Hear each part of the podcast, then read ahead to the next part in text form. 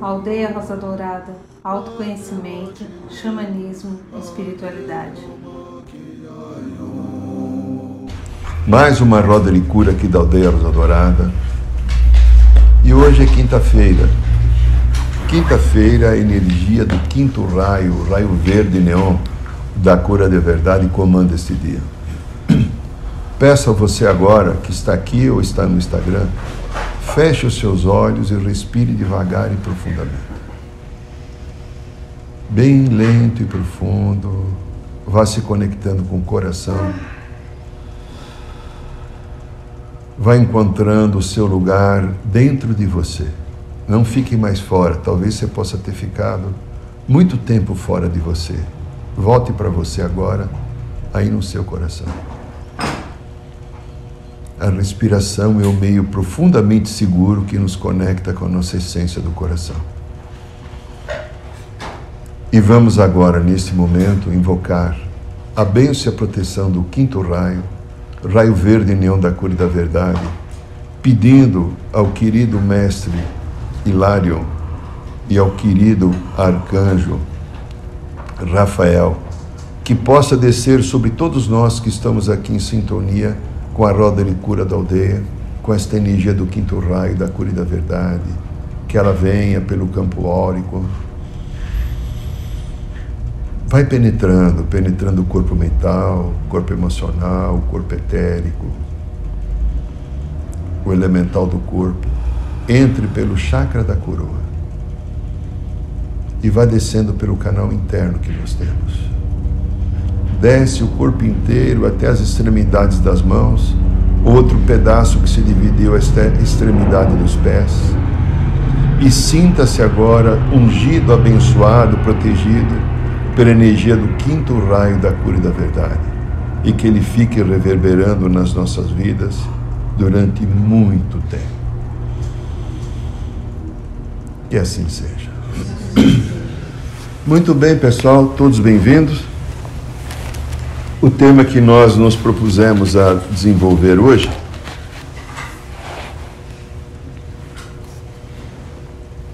são as nossas dores, que a gente avisou a semana passada, ou a ilusão das nossas dores.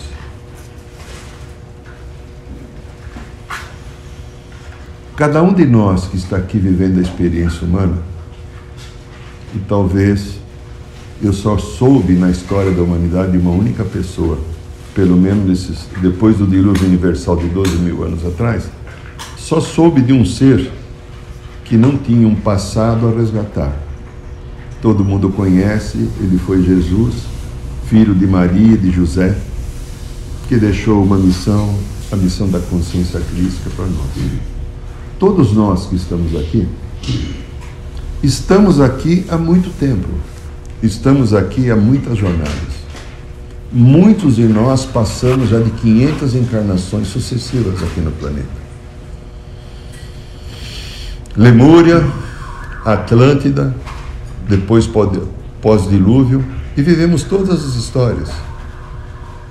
Egito Antigo, Grécia, Império dos Mongóis, dos Persas, Império Romano, toda a Idade Média, todas as bagunças que o cristianismo desenvolveu, não o cristianismo, não a energia do Cristo, as pessoas que estavam ali tomando conta da religião, tentando o controle e manipulação, que talvez sejamos todos nós que estivemos ali, sendo os algozes ou as vítimas do processo, não importa.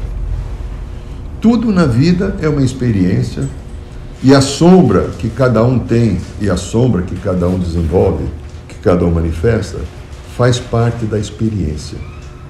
Se não houvesse a sombra, não haveria progresso. Se não houvesse a sombra, nós não iríamos encontrar a nossa luz.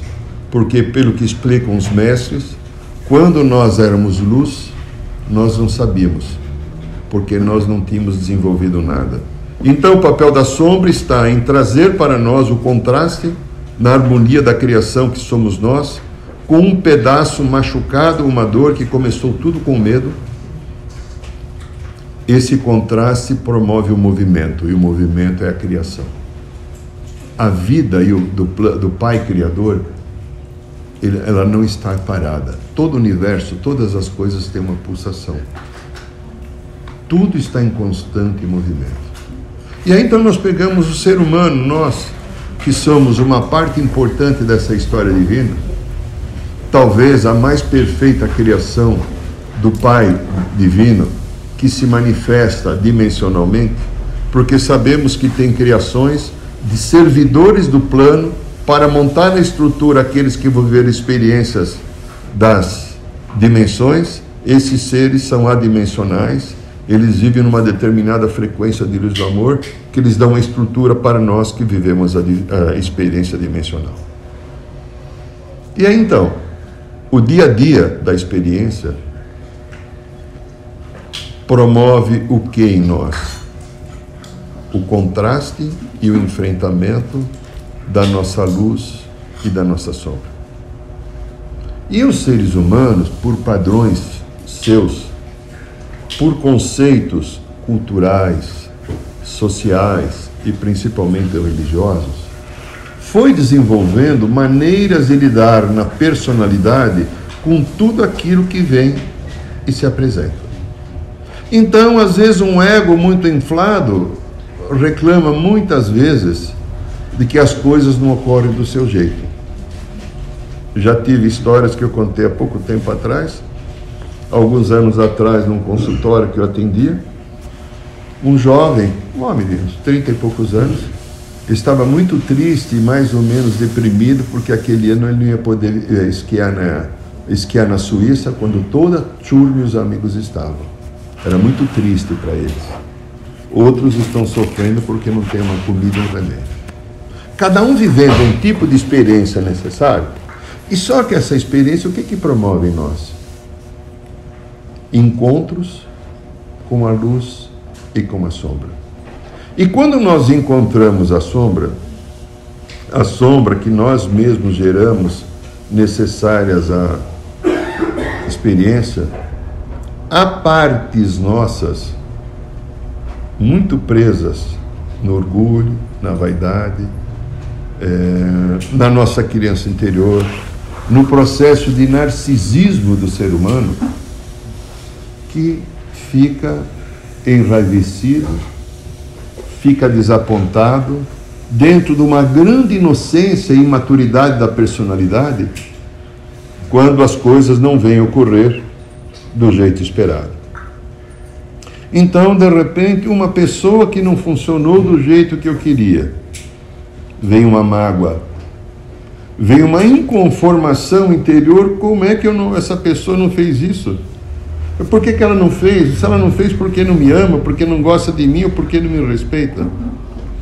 De repente, outros fatos ocorrem, um conflito no trabalho, um conflito afetivo, de, diferentes personalidades que tentam controlar a vida do outro para que o outro ou eu controle a vida do outro, para que alguém venha funcionar de um jeito que me dê a segurança emocional, segurança emocional que eu estou buscando através do outro, não das minhas ações, não do meu amor, não do bem que eu venha fazer por mim e pela minha vida. Esse conjunto de coisas promovem as queixas. Essas queixas se manifestam como dores e, no, e nos doem. Quantas dores cada um de nós tivemos nesse dia? Dores às vezes ligadas ao medo que algo aconteça, medo que alguém não responda uma mensagem, medo que alguém não me dê atenção, medo que aquele emprego não dê certo, eu não consiga concluir aquele negócio, aquela venda Medo, esse é o mais complicado, de ser rejeitado. Meu Deus do céu, se eu for rejeitado. Como eu vou fazer se me rejeitarem? Eu não vou aguentar. Qual é a parte que não aguenta se eu for, se eu não for, se eu for rejeitado? É uma parte infantil, imatura, que está dentro de cada um de nós, que reage o tempo inteiro quando as coisas não estão correndo do, da maneira com que nós desejamos que o ego, a personalidade, não se sente sustentado por alguma coisa que vem do exterior, E o ser humano tem um vício complicadíssimo de buscar a sua sustentação, a sua estrutura, o seu bem na vida a partir de coisas que venham de fora de si. E nós não olhamos aquilo que está dentro. Uma palavra que eu falei recentemente aqui também foi quando o Mestre Jesus foi comer na casa de uns fariseus, isso você vai encontrar nos evangelhos, né? não sei qual dos quatro que estão, e começaram a criticar que ele não lavava as mãos, porque era um hábito rígido do povo judaico lavar as mãos para purificar as mãos, porque daquele tempo não tinha garfo, faca, colher, tudo comia com a mão, né? Ainda alguns povos do planeta ainda vivem, principalmente na Ásia, isso é muito comum na África. E ele falou, quando ele percebeu o clima da, da crítica, e ele falou aquelas palavras benditas. Não é o que entra da boca do homem que o torna impuro, e sim o que sai da boca do homem. E o que, que sai da nossa boca que nos torna impuros? Críticas, julgamentos, blasfêmias, mágoas, maldições, a partir do momento que alguma pessoa, não importa quem seja, não venha fazer as coisas do jeito que eu quero. E quando alguém não faz as coisas do jeito que eu quero, isso dentro de mim, devido ao conjunto dos machucados que eu trago nas minhas memórias, algumas da vida da infância, talvez 10%, e 90% das memórias ancestrais, consciências que eu trago de vidas passadas, que estão nesse campo aqui próximo de mim, acontece alguma coisa, dispara o gatilho, aquela consciência ou memória encosta. E aí então eu sinto dor. Me magoo com o outro. Entro em sofrimento, tristeza, depressão. Entro num verdadeiro desespero, porque olha o que está acontecendo. Olha como eu sou infeliz. Olha como minha vida não dá certo. Você viu o que falou de mim, o que falaram de mim? Você viu a atitude que aquela pessoa teve? Quando que o outro, dentro do conceito disso que acontece com cada um de nós, esse conceito que nós temos não dá direito ao outro ter o livre-arbítrio e fazer a sua escolha. O outro, indelevelmente, tem que funcionar do jeito que a minha personalidade espera. Grande parte daquilo que dói, das nossas dores, está relacionado às nossas relações.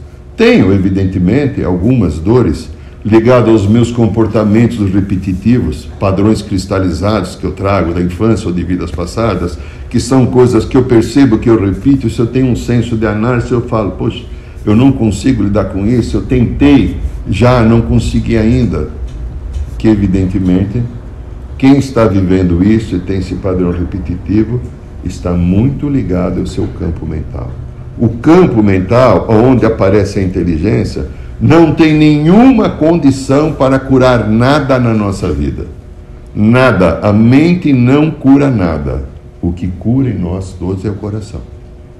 A partir do momento que eu tenho o coração e que eu entro em contato com esse eu superior, ou também chamado corpo crístico, aí eu posso escutar uma voz que acalma que pode até te sugerir paciência, perdoe, olhe de novo, reveja a tua postura, perdoe qualquer coisa, se acolha, se perdoe, perdoe o outro que foi assim com você, às vezes deselegante, às vezes mal educado, isso é possível acontecer. Mas se eu me machuquei e está doendo, estou com uma dor, porque alguém falou alguma coisa, certamente tem que ficar muito claro a todo mundo não foi aquela atitude que a pessoa fez ou tomou ou falou que provocou a dor. A dor já existia em mim. A atitude daquela pessoa lembrou que eu tenho algo dentro de mim que eu não sei curar quando acontece coisas que não funcionam da maneira que eu espero. E aí a mágoa vem, e aí eu entro naquele looping ou da revolta, ou da mágoa, ou da vida. Então, as nossas dores ou o conjunto das nossas dores são pedaços de experiências nossas que estão grudadas na minha criança interior ou nesse campo que está aqui de memórias de vidas passadas, que eu não tenho acesso porque eu fico o tempo inteiro tentando resolver pela mente. Quando eu consigo entrar aqui no meu ser interior, através do meu coração, e refletir, há uma voz interior que guia a nossa vida.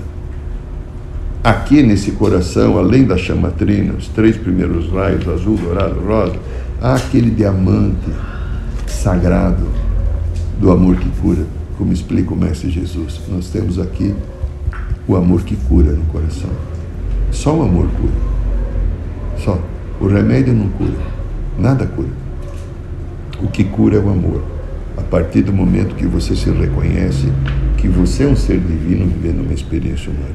A partir de, do momento que você reconhece que existem inclusive as possíveis imperfeições naturais do, do, da vida humana, do ego humano, do crescimento humano, do desenvolvimento das competências, e este amor que cura, que está o tempo inteiro disponível para nós, ele pode trazer referenciais maravilhosos e benditos e sagrados para a nossa vida.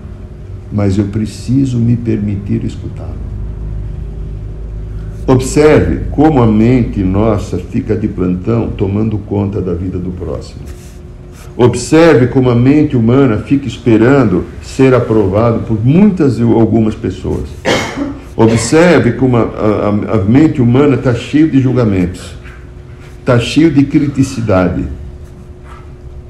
O coração não tem isso. O coração é a estrutura herdada do Pai Divino, onde esse eu superior, o corpo crístico, se manifesta. Ele acolhe, ele perdoa e ele transforma. E o ser humano tem vivido, a nossa sociedade está vivendo agora, o momento das polaridades. O mundo inteiro está vivendo a polaridade. Eu entendo a polaridade, no meu ponto de vista, que talvez esteja errado, não confie nele, mas escuta o que eu quero falar. A polaridade envolve tipos de consciências que eu mantive durante muito tempo e sustentei, consciências de crianças machucadas que ficam reivindicando da vida dos outros, que haja benesses e benefícios ou que as coisas funcionem do meu jeito. Eu vejo polaridade aqui no Brasil, principalmente em direita e esquerda. Polaridade da esquerda.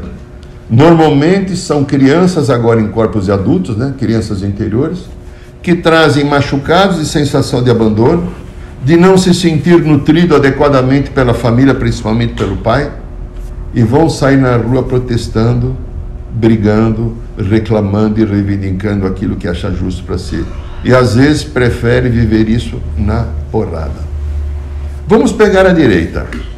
Quase que sempre a direita está ligado a pessoas bastante narcisistas, que teve uma criança interior profundamente protegida quem que não deram responsabilidade dessa criança interior desenvolver competência, ela só recebia, recebia, recebia. Agora na vida adulta ela acha que tem direito mais do que o outro porque ela se sente superior. Estou fazendo uma análise psicológica da polaridade que existe aqui.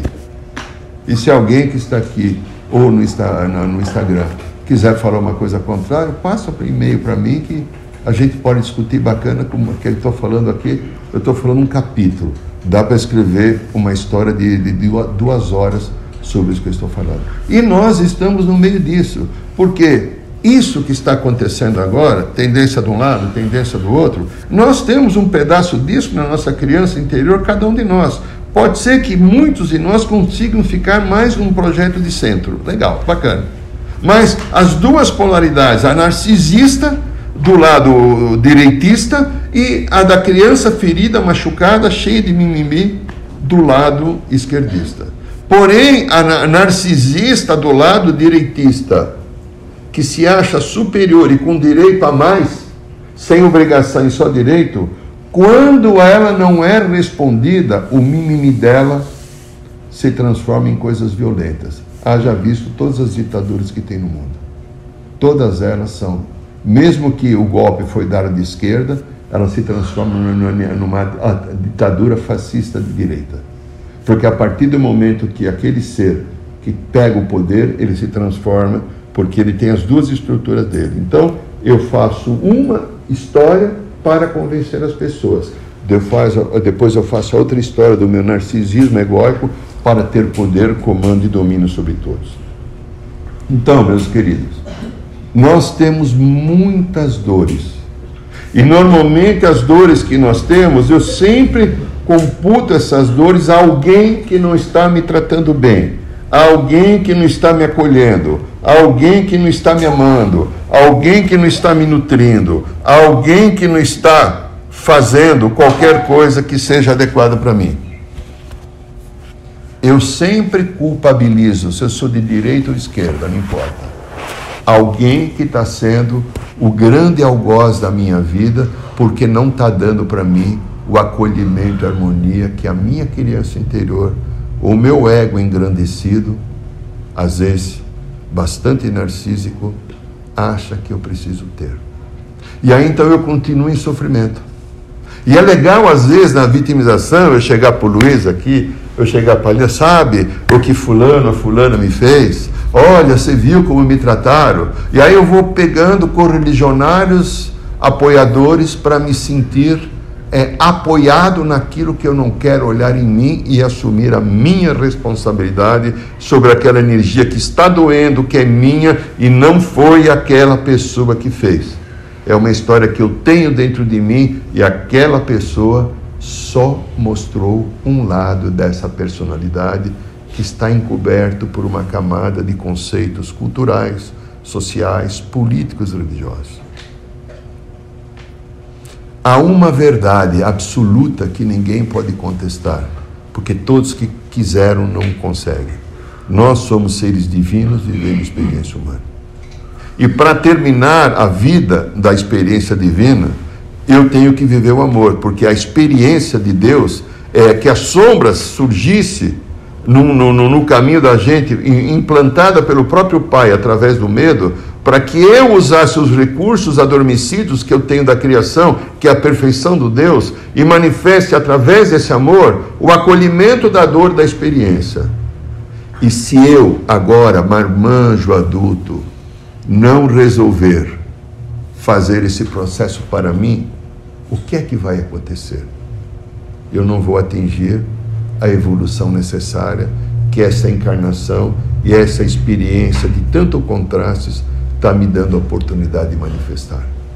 Como diz uma frase de um exercício que a gente usa na aldeia, numa gravação da chama violeta, eu sou um Deus em desenvolvimento.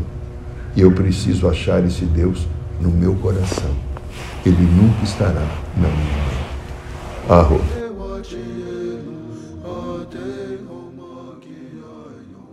Saiba mais sobre os nossos rituais de ayahuasca, cursos de xamanismo e rodas de cura.